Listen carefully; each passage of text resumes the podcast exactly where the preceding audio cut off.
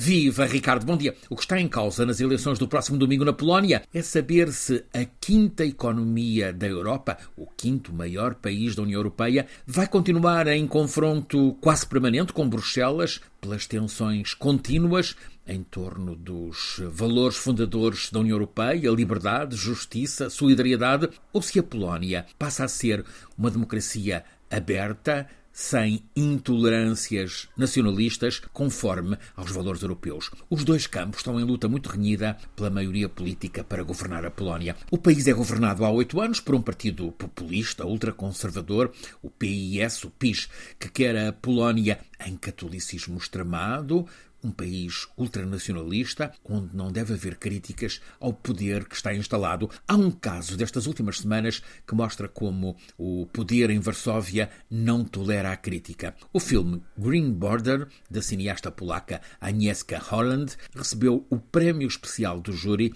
no Festival de Veneza no mês passado. Este filme, Green Border, é um documentário dramático, a preto e branco, nas salas onde passa tem casa cheia. É um documentário sobre a realidade atual na fronteira entre a Bielorrússia e a Polónia. É uma fronteira muito procurada por refugiados. O filme revela-se um poderoso documento. Vemos o ping-pong dessas pessoas que procuram esperança na União Europeia, passam a fronteira da Bielorrússia, chegam ao lado polaco e são mandadas para trás. E a fronteira torna-se um limbo onde os refugiados estacionam, expostos no inverno ao frio e à fome, no verão ao calor tórrido, à desidratação, sempre à fome. É um filme de denúncia da desumanidade, ainda que haja residentes da zona que às vezes levem comida e ajuda àquelas pessoas na terra de ninguém. Ora, a maioria ultraconservadora no poder na Polónia fez com este filme um escândalo.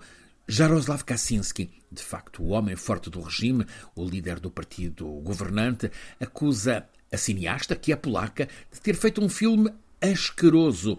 Vilipendiou também os polacos que vão ao cinema ver este filme e logo a seguir foi o próprio presidente da Polónia, Andrzej Duda, a dramatizar e considerar este filme um insulto à Polónia. Porquê esta reação de gente da maioria no governo em Varsóvia? Porque o filme expõe a falta de humanismo nas políticas do governo polaco e esta reação dramatizada decorre certamente do nervosismo no partido do governo. É que as sondagens mostram que a oposição liberal, liderada pelo ex-presidente do Conselho Europeu, Donald Tusk, tem alguma hipótese de pôr fim aos oito anos de governo ultranacionalista. A oposição capitaliza os que estão zangados com oito anos de recuos sobre o Estado de Direito, sobre a justiça, sobre o aborto, sobre os direitos da mulher, sobre as minorias LGBTQ. É assim que os polacos têm para escolher neste domingo entre duas visões que são diametralmente opostas. A escolha é crucial para a Polónia, mas também para a União Europeia.